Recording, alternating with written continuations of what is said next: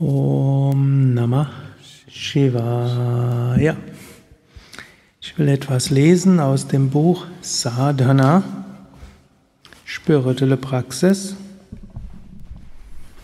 aus dem Kapitel Sadhana Prashthanatrai, also den drei wichtigen Vedanta-Schriften. Hier geht es besonders um Brahma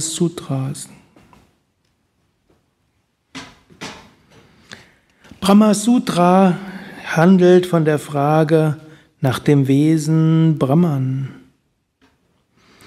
Warum stellt man überhaupt Fragen nach dem Wesen von Brahman, dem Unendlichen, dem Absoluten?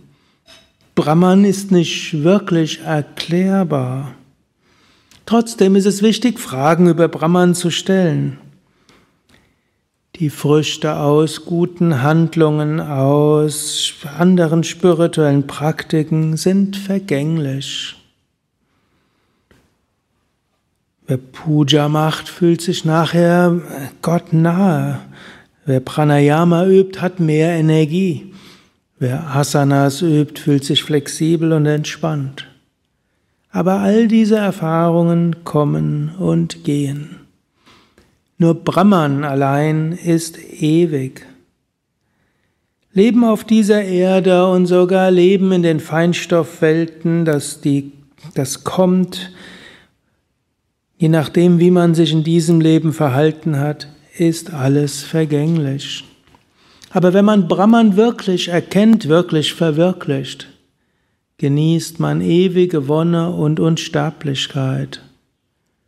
Darum sollte man beginnen und fortfahren über Brahman, die Wahrheit, die letztendliche Wirklichkeit Fragen zu stellen.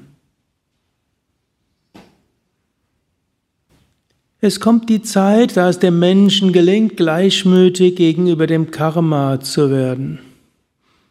Karma bringt schöne Erfahrungen und weniger schöne Erfahrungen. Lob und Tadel, Erfolg und Misserfolg, Gesundheit und Krankheit. All das kommt und geht. Und selbst das beste Karma bringt kein dauerhaftes, ungetrübtes Glück, denn es ist immer verbunden und vermischt mit Leid, Sorgen und Angst. So schreit die Seele nach dem Wissen über Brahman. So schreit dein tiefes Selbst danach, sich selbst zu verwirklichen. Folge diesem Ruf der Seele, verdränge ihn nicht. Es gibt etwas, was jenseits aller Erfahrungen, jenseits von allen Handlungen, jenseits allen Relativen ist.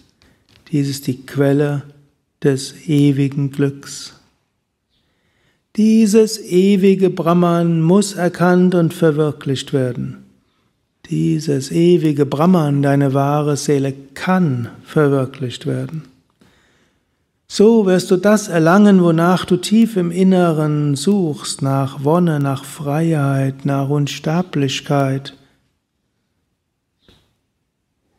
Dazu gibt es viele Voraussetzungen und vieles zu praktizieren aber letztlich musst du erkennen.